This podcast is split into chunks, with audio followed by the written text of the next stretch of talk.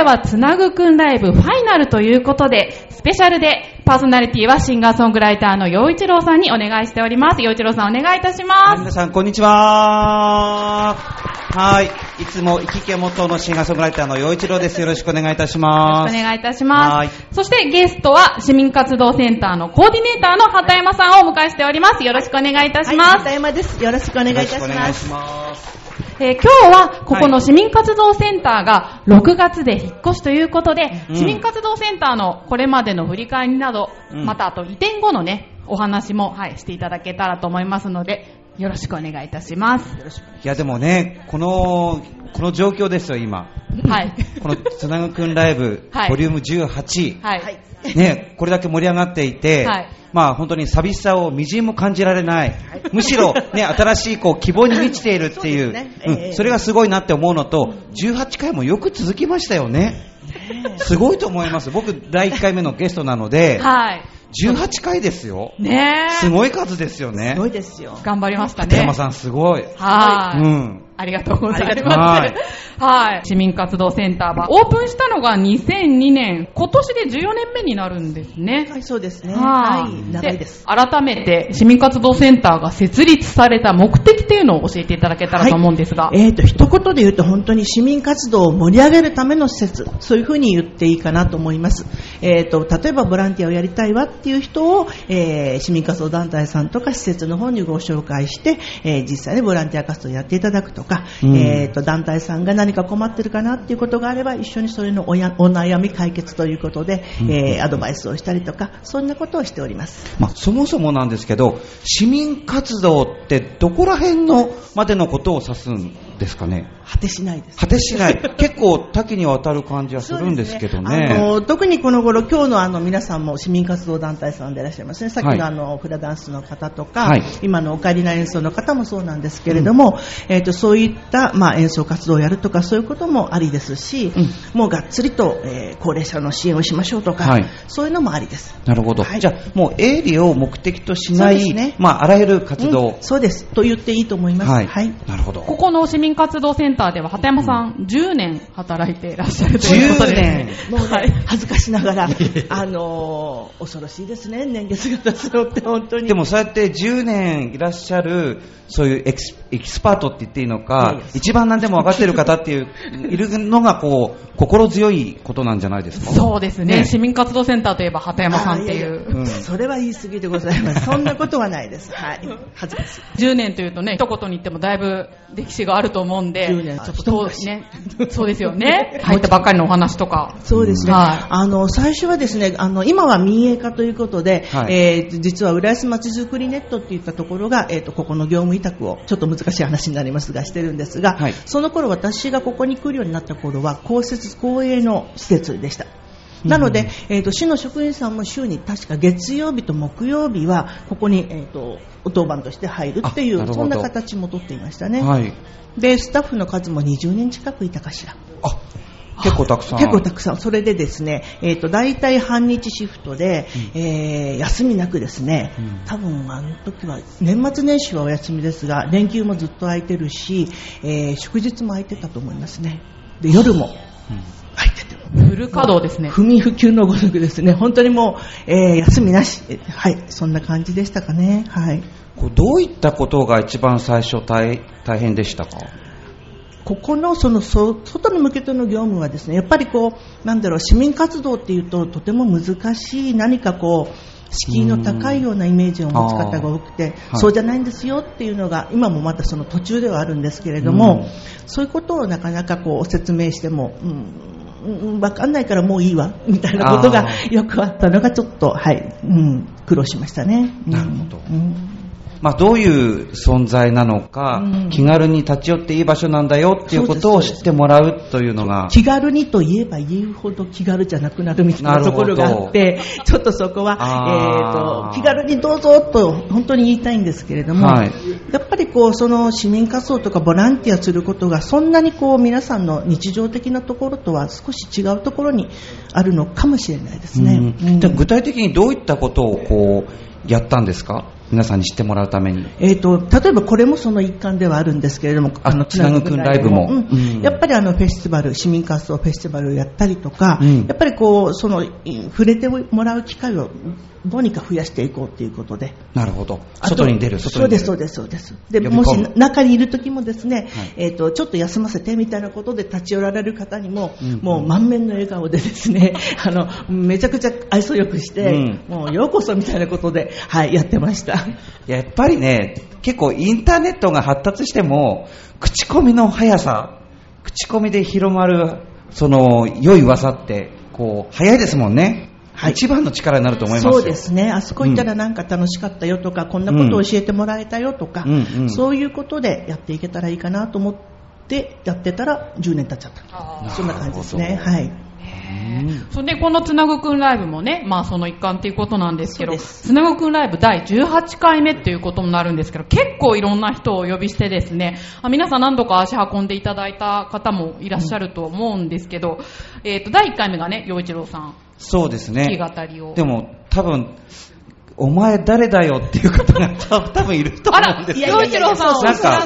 ああの僕はですね、えっと、新浦安のあの駅前にあります、ウェーブ101っていうあの浦安市民プラザ、あちらで、えー毎月1回、えー、ユースタイルっていうイベントをやってるんです、実はね。で、浦安の地元の、えーいろんなアーティスト、ライブで、えーパフォーマンスができる方をご紹介していくユースタイルってものを、もう、えー来月で60回やってるんです。それのナビゲーターをやっていたりとか、まあ、昨日も、えー浦安市文化会館の小ホールで行われたんですが、えー浦安ピュアクラシックコンサートといって、浦安の地元の出身の、えークラシック演奏家の方、こちらをご紹介していく、そういう司会のお仕事もさせてもらったり、あとは、えーこちらのケーブルテレビの、えー情報番組の司会なんかもやらせてもらっているということで、もともとは浦安と、あのー正直縁がなかったんです。親戚もいないし、はい。もう生まれは能登半島なんですよ。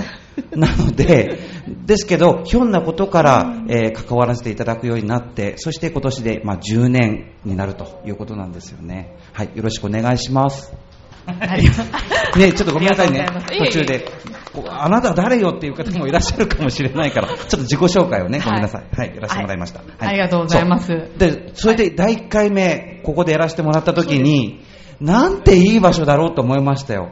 それこそ金魚鉢。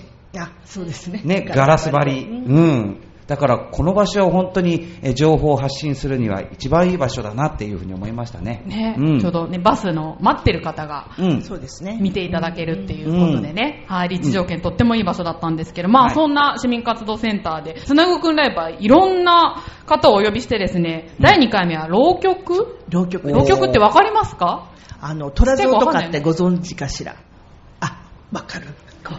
ね、結構お若い方もね、うなずいてらっしゃいま浪すけど。曲というと、お歌と、それからこの三味線の伴奏が入っていって、物語をこう見せていく。一、人で、あ、一人じゃないね、二人で、えーお芝居していくような、そんな感じのそうです演芸ですよね。ね、そうですね。で、その後は、まあ、先ほども出演していただいたんですけども、オカリナの、はい、オカリナサークルハーモニーさんの、はい。美しかったですね。ね。うん。はい、と、あとは落語？はあ落語の、えっ、と、楽春さん。楽春さんね、三遊新内さんです亭、ね。はい、はい。楽春さん、はい、お迎えしたりとか、あとはまあその合唱団の有志で、ダンジーズっていう、あのね、おじさまたちが、もうおなじみですよね。あの、白いお揃いの。そうですね。ジャケット着て。はい、男性の4名のね、カルテットでやっていただいたりとか、あとは講談？講談はわかりますかね？講談って。階段とか講談とかって言って、はい。階段とかこうだ。か階段とか講談から来てるんですよね。はい講談の中に階段がある。あ、そうそう、ちょっと、ちょっと、ちょっと違ったかな違います。私の中でカテゴリー一緒なんですけど、はい。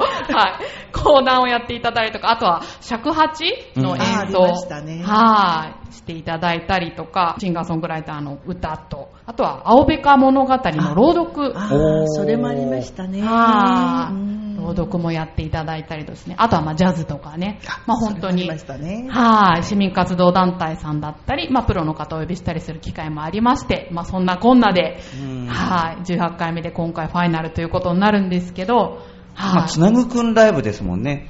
やっぱり本当にこういろんな人と人とをこうつないでいく繋いでいそういうイベントになってきたんじゃないですかね。そうですね。成長してきたというかね。うん。はいうん。でまた他にもですね市民活動センターのイベントで、まあ、はい。先ほどおっしゃいましたけど、市民活動フェスティバル。そうですね。はい、っていうのも毎年やっていて、はい。でまあ、今、イトーヨーカ堂で。そうですね。ここ何年間もずっとし、はい。えー伊東洋華堂新浦安店さんの方でやらせてもらってますが、うんうんうんはい、以前はここでやってた。えここで？え、手狭じゃないですか？ちょっとだって、あの、今、伊東洋華堂新浦安店でやっている市民活動フェスティバルのことを思い出したときに、あの規模をですよね。ここで。あ、あでも、えーと、もちろん団体数は少ないですし、あのーまあ、通りすがりの方が入ってくるということはありましたが、どちらかというと交流会に近いような感じでにはあのなってましたね。どうしてもね。当初のその、えーフェスティバルはどんな感じだったんですか？ですから、えー、と上の、うん。え2階の会議室ございますよね。でここら辺にこうですね団体さんがこれくらいの本当机1本ぐらいのブースはでちょちょちょちょちょっと並んでそれで、まあ、あの皆さんその関係者だったりとか通りがかる方が入ってきて説明を聞いてっていうそういう割とちっちゃな感じでそうなんです。それが今はあんな大きな、大きなイベントになってる。やっぱりこういろんな人にもっともっと知ってほしいっていうことがありますよね。そうするとやっぱりなかなかここではちょっとやっぱり先ほどのお話のように手狭っていうのがあるのでそれで思い切って飛び出していこうじゃないかということで、えー、洋華堂の方に、なりましたね。うん。こちら毎年10月頃ですかね。そうですね、はい。ずっとその季節にやっています。はい。今年も開催のはい。予定、えー今年も10。月の半ばにやるつもりですね。はい。うんあとまたメインのイベントというか大きなイベントで若者のための夏休みボランティアという、はい。こういう企画も市民活動センターではやってまして、はい。今年も5回目になりますけれども、どんなことやるんですか？えー、と中学生から、えーはい。20代の若者。あ、幼稚園さんも大丈夫ですか？もういや、もう、もうダメですね。もうね、倍になっちゃいます。あ倍はい、なってますからね。倍倍になっちゃった。でも、あ、そう、中学生から、その20 29代。9歳？29歳まで、20代。までのはい、若者若い人が、を対象に、はい。えー浦安市内在住在学なんですけれどもはい、在勤も含めますけれども、はい。そういう方たちを対象に、えー本当にたくさんいろんなタイプの、えー活動をなさっている団体のところに、えーボランティアを活動しに体験をしに行くっていうそういうプログラムですね。どんなところ行くんですか？もういろいろです。いろいろはい。もうゴミ拾い、まあ、市内の美化活動から、はいえっ、と、おじいちゃんおばあちゃんのお話し相手、慶長のボランティアだったりとか、もういろいろですね。あとは赤ちゃんをあやしてあげたり、遊び相手になったりとか、あとはおじいちゃんおばあちゃんのお世話をしたりとか、うんえー本当にいろいろです。それは、こう、どういう目的というか、やってみてどう、どういう、こう、まあ、成果というか、うん。ありますか？反響。えーとですね、成果としてはやっぱりそのそこで活動をした人が体験をした人が、その後も、えーその団体との活動がずっと続いて継続的にやるっていう子も、えー何人かいますね。うん。はい若いうちからね、ボランティア。そうですね。なかなかね、やそういう機会って、うんあの、どうぞっていうふうにやらないとなかなかこう、ほっといて自然とっていうことにはならないので、まあそういう、えープログラムを作って、そこに、えー来ていただいて、で、団体さんとマッチングをしてもらって、それで、えっ、と、いろんな体験をするという。じゃあ今年は、こう、いつ募集してとか、どういうふうに応募したらいいかとか。はい、えー6月からですね。はい、6月から。はい、はい、そうですね。募集が始まります。はいそれはど今年どうやってはいえっとそれはですね、えーこれからまた、えっとプログラムが出来上がるんですが、そちらの方に申し込み用紙がございますので、それで書いて、これやりたいわ、あれやりたいわとか、あなるほど。希望を書いて。希望を書いて、えー申し込んでいただくという形です。ね、はい。公民館とか学校とかにもね、配られるっいうことなんで。の学校はすべて配ります。し、はい、ね、ちょっとここに興味のある方、もしね、息子さんとか、お孫さんとかね、いらっしゃったらぜひ。ぜひよろしくお願いします。参加していただけたらと思いますね。じゃあですね、まあそんな市民活動センターが6月から視聴者の方のに引っ越しされるということで、まあちょっとどうなるのかなというのがちょっと、どうなるのかなって、どうなるめぐみさん。どうなるのかなって。何か変わることが、どうなるどうなるのかなって。はい。あるのかな聞き方でいいんですか？ですかね。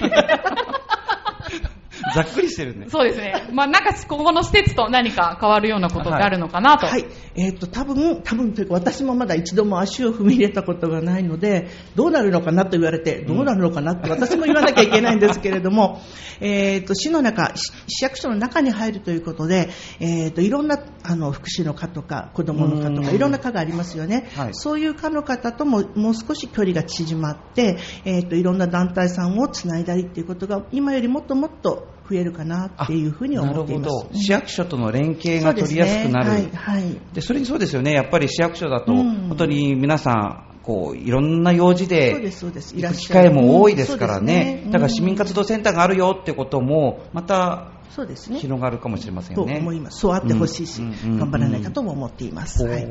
なんか新しい場所で新しく始めることとかってあるんですか？えっ、とい、や、新しい場所に行くことだけでも大変じゃないですか。さらに何かやれっていうのも、めぐみさん、ちょっと大変じゃないですか。あのいや一応進行もうざっくりが心情なので。ね。なんか、なんかあるんですかね。えっ、と、考えてること、まあ、今までのいろんなフェスティバルとか、今の夏ブラはもちろん続けてやるんですが、うんそれとは別に、えっ、と、例えば分野別の、こう、いろんな団体さんが集まるような場をもっと、もっともっと設定して増やしていきたいというふうに思っています。すごい。うん。ねじゃあ、ますますパワーアップして。あそうですね。はい。パワーアップして。はい。